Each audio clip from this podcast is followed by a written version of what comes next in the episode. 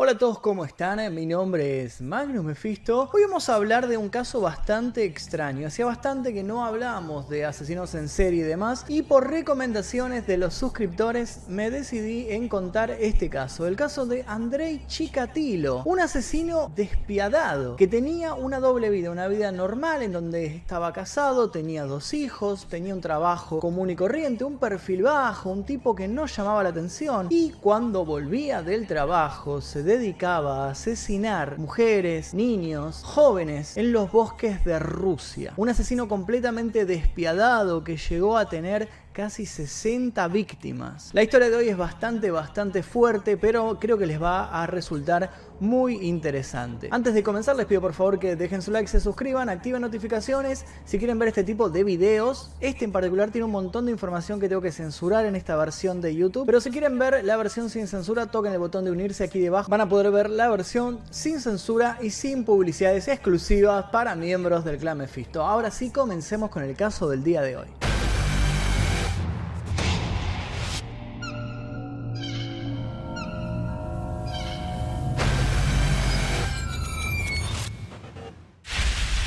Romanovich Chikatilo nació en Yablochnoi, una pequeña aldea de Ucrania en los tiempos de la hambruna, en la década de 1930, cuando morían millones de personas en las calles y sus cadáveres se amontonaban uno encima del otro. Siendo pequeño escuchó en el regazo de su madre una historia que lo hizo estremecer. Stefan, su hermano mayor, había sido atrapado asesinado y devorado por campesinos hambrientos. Aunque no era un caso aislado en aquellos duros años, este hecho marcó notablemente al niño Chikatilo, quien desarrolló un miedo constante a ser raptado y devorado. En la escuela era muy introvertido y arrastró una serie de complejos que siempre lo atormentaron. Incapaz de aceptar su miopía, tuvo su primer par de lentes recién a los 30 años. A los 12 años padecía aún de enuresis y se orinaba en la cama sin advertirlo. Siempre era humillado por sus compañeros, pero él simplemente se limitaba a escuchar los insultos y aguantarlos. Él no hacía nada por remediar esta situación, ni siquiera cuando le decían marica o cuando le pegaban arrojándole una manta por encima y lo sacaban de las aulas de la escuela a patadas. A medida que iba creciendo, su timidez con las mujeres era cada vez más marcada. De hecho, él cuenta que su primera experiencia sexual fue cuando abrazó a una compañera de la escuela durante unos segundos y eyaculó al instante. Como todos los ciudadanos soviéticos que vivieron en la URSS, sirvió durante un tiempo en el Ejército Rojo y luego se dedicó por completo a los estudios obteniendo tres títulos, en lengua y literatura rusas, en ingeniería y en marxismo-leninismo. Para 1971 obtuvo el título de maestro en filología. Chikatilo era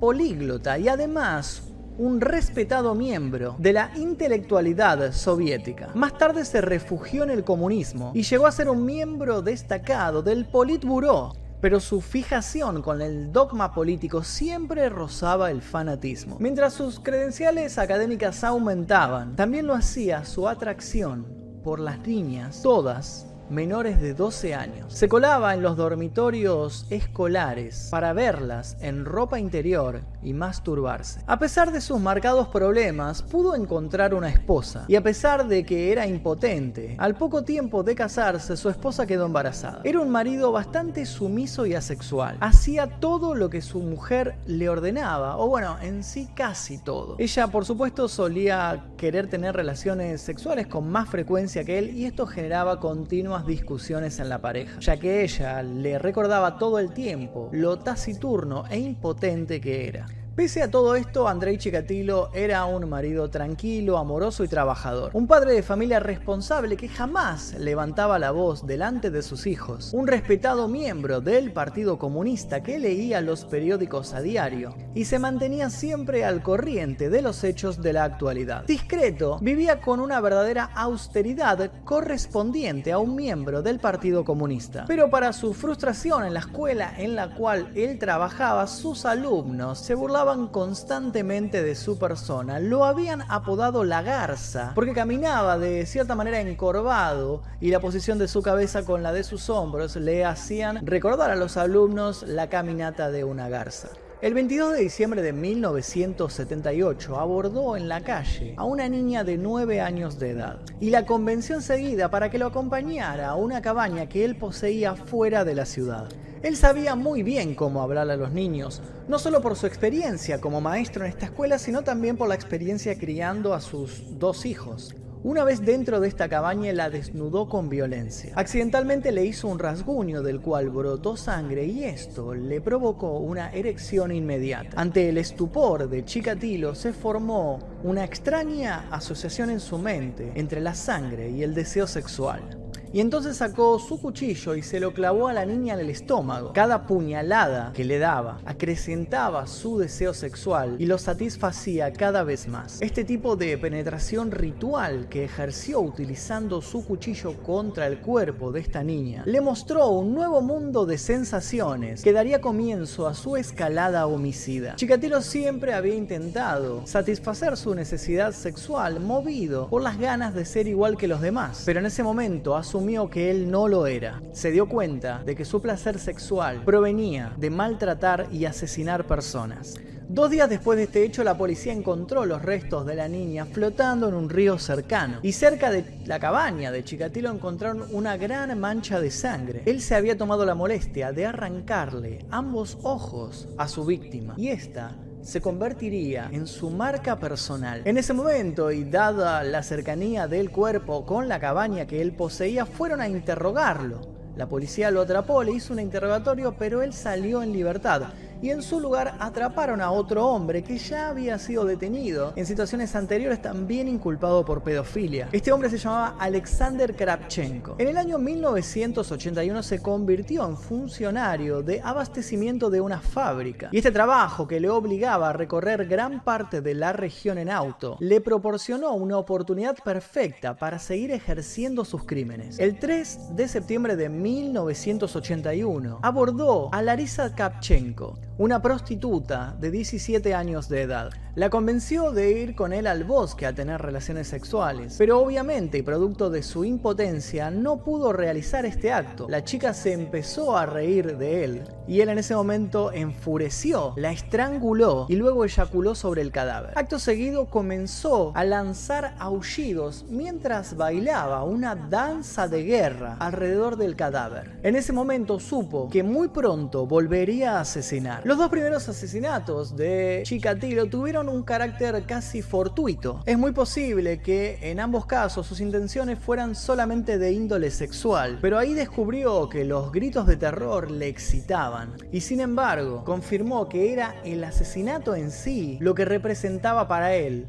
el acto sexual supremo. Su tercera víctima fue Liuba Biriuk, raptada de una villa. La llevó al bosque y allí la acuchilló 40 veces. Chikatilo asesinó a otras tres personas ese año, y entre ellas se encontraba su primera víctima masculina, Oleg Potsibaev, de 9 años de edad. El cuerpo nunca se encontró, pero Chikatilo afirmó ser el responsable del crimen y declaró que también le había arrancado los genitales. En el año 1984 asesinó a 15 personas y mientras el tiempo entre sus crímenes iba disminuyendo, su cantidad de víctimas iba en aumento. Durante 12 años, Andrei Chikatilo asesinaría a un total de 53 personas. La clave entre todos sus crímenes es que él tenía una apariencia normal, de lo más inofensiva, y los niños veían en él un hombre amable e indefenso. Sus víctimas siempre fueron niñas,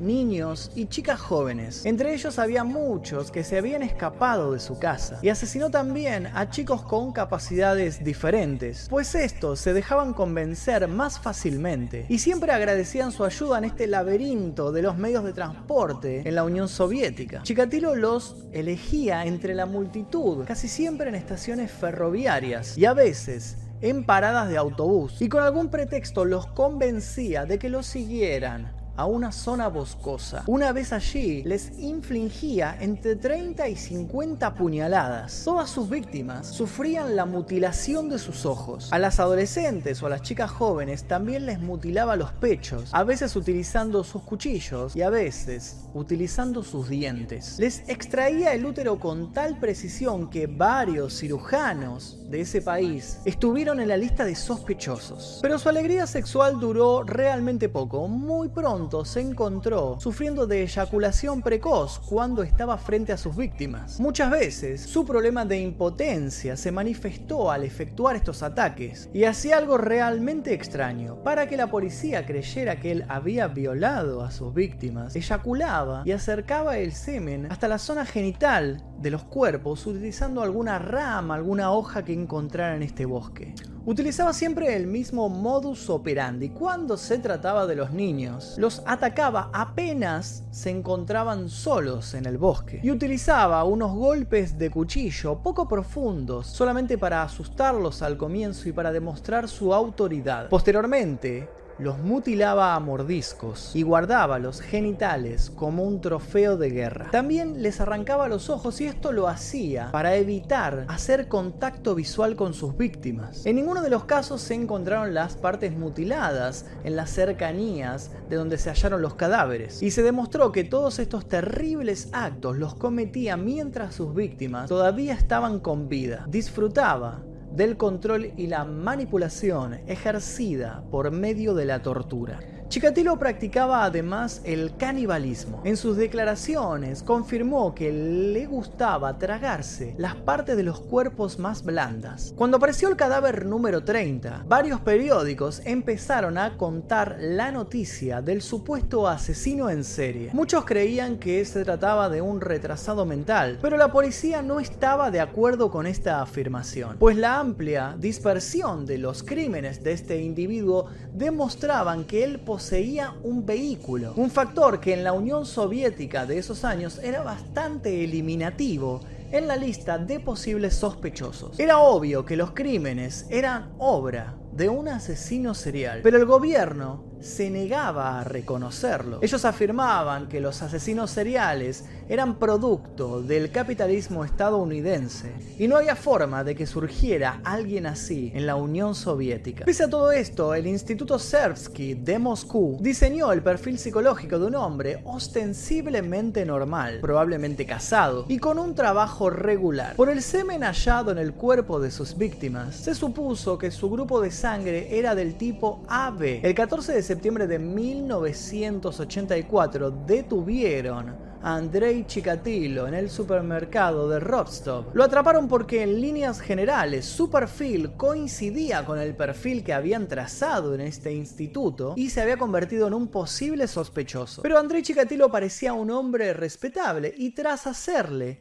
un examen sanguíneo. Esta sangre resultó ser del tipo A. Enseguida fue puesto en libertad sin ningún tipo de cargo. Para estas alturas, los archivos de la policía tenían una lista de 26.500 sospechosos. Muy poco tiempo después, Andrei Chikatilo fue acusado de robarse un linóleo de su oficina. Siete meses después, con este caso aún pendiente, fue acusado de comportamiento impropio en la estación de Rostov y fue sentenciado a 15 días de prisión. Además de eso le dieron una sentencia de un año en la cárcel por el robo del linóleo, pero al juez le cayó simpático, tuvo piedad de él y lo liberó enseguida. El 17 de octubre de 1990, Andrei Chikatilo volvió a matar en un bosque cercano a la estación de Donleshov. Este crimen implicó a toda la policía local y a una fuerza antidisturbios de 100 hombres, pero dos semanas después el criminal volvió a actuar y esta vez fueron 600 los detectives encargados de la investigación. Pusieron a varios oficiales, generalmente entre 3 o 4 oficiales en cada estación del tren y estación de autobús cercana a un bosque, haciendo guardia para que estuvieran atentos a ver si veían los movimientos de algún sospechoso. El 6 de noviembre de 1990, uno de estos guardias, el sargento Ivor Rivakov, vio salir del bosque a un hombre con una camisa y una corbata. Mientras observaba cómo este hombre se lavaba las manos en una fuente, advirtió que tenía un dedo vendado y una mejilla manchada de sangre. Le pidió los documentos y levantó en ese momento un informe de rutina. Cinco días después encontrarían un cadáver tirado en este bosque, el cual dedujeron que llevaba muerto aproximadamente una semana. El homicida sin duda había pasado por esta estación y el culpable no podía ser otro que este hombre extraño que había salido del bosque y del cual el sargento Ribakov había levantado un informe. El fiscal general de la provincia de Rostov emitió una orden de detención contra Andrei Chikatilo, efectiva a partir del 20 de noviembre de 1990. Ese mismo día, en efecto, fue detenido por la KGB, sospechoso de haber asesinado a 36 personas, todas ellas mujeres y niños. Cuando le hicieron un examen por alguna extraña razón, su esperma y no así su sangre era del tipo AB. Mientras lo trasladaban a la comisaría, Andrei Chikatilo se quejaba caminando a paso lento y decía cómo pueden hacerle algo así a alguien de mi edad. En todos los interrogatorios afirmó que simplemente era un ciudadano normal, que no había cometido ningún tipo de delito y que era objeto de una persecución absurda por parte de la policía el 27 de noviembre de ese año prometió que iba a aportar informes sobre sus posibles víctimas, pero a cambio tenían que dejar de atosigarlos con los interrogatorios que les recordaban día a día los detalles y le mostraban las fotografías de los cuerpos. Dos días después se derrumbó ante un psicólogo, a quien acabó confesándole 53 asesinatos. Posteriormente guió a los investigadores a los posibles lugares de los crímenes, con la esperanza de que la enorme cantidad de víctimas lo convirtiera en un espécimen de estudio científico. Escribió una declaración firmada y dirigida al fiscal general en donde decía, me detuvieron el 20 de noviembre de 1990 y he permanecido bajo custodia desde entonces. Quiero exponer mis sentimientos con sinceridad. Me hallo en un estado de profunda depresión y reconozco que tengo impulsos sexuales perturbados. Por eso, he cometido ciertos actos. Anteriormente busqué ayuda psiquiátrica por mis dolores de cabeza, por la pérdida de memoria, por el insomnio y por los trastornos sexuales. Pero los tratamientos que me aplicaron o que yo puse en práctica no dieron ningún resultado. Tengo esposa y dos hijos y sufro una dolencia sexual la impotencia. La gente siempre se rió de mí porque era incapaz de recordar cosas. A veces me tocaban los genitales en el trabajo y yo no me daba cuenta hasta mucho tiempo después. Me siento humillado. La gente se burla de mí en el trabajo y en otras situaciones. Me he sentido degradado desde la infancia y siempre he sufrido. En la época escolar estaba hinchado a causa del hambre y siempre iba vestido con harapos. Todo el mundo se metía conmigo. En la escuela estudiaba con tanta intensidad que a veces perdía la conciencia y me desmayaba. Soy un graduado universitario Quería demostrar mi valía en el trabajo y me entregué a él por completo. La gente me valoraba, pero se aprovechaban de mi carácter débil. Ahora que soy mayor, el aspecto sexual no tiene tanta importancia en mí. Mis problemas son en su mayoría mentales. En los actos sexuales perversos experimentaba siempre una especie de furor, una sensación de no tener freno. No podía controlar mis actos. Desde la niñez me he sentido insuficiente como hombre y como persona. Lo que hice no fue por el placer sexual sino porque me proporcionaba cierta paz mental y espiritual durante largos periodos, sobre todo después de contemplar todo tipo de películas pornográficas. Lo que hice lo hice después de ver estos videos de actos sexuales, perversos, crueles y de diversos horrores. Lo que la policía dedujo de esta declaración es que el asesino buscaba buscarse una posible salida, alegando cierto tipo de enfermedad mental. Chikatilo mostraba una obsesión por recibir tratamiento psiquiátrico. Los psiquiatras del Instituto Sersky, sin embargo, lo veían como un tipo de sádico que no sufría ningún trastorno, que pudiera impedir saber que sus actos estaban mal. Todas sus acciones eran premeditadas. Por esa razón, en octubre de 1991, dieron a conocer sus conclusiones, diagnosticando que este asesino estaba legalmente cuerdo. El juicio se inició en abril de 1992 y duró hasta octubre de ese mismo año. Chikatilo, para ese entonces afeitado y con la cabeza completamente rapada, presenció su juicio desde una jaula de metal, como si se tratara de un animal salvaje. Siempre vestía su camisa favorita,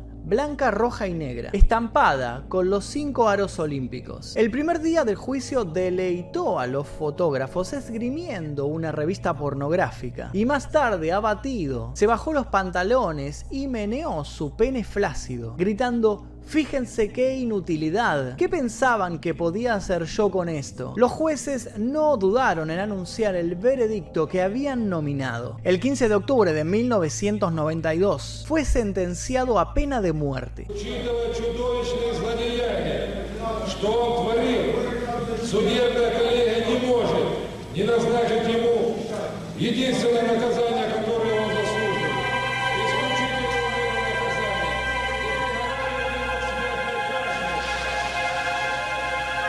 Chikatilo fue ejecutado en la prisión de Moscú entre el 14 y el 16 de febrero de 1994 con un disparo en la nuca.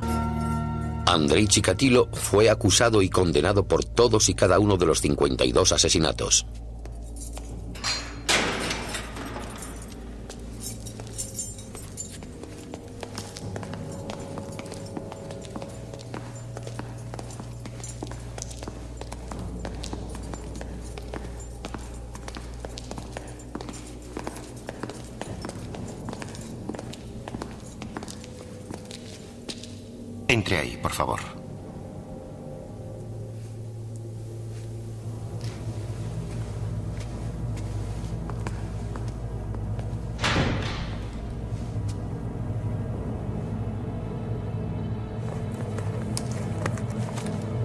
No se vuelva.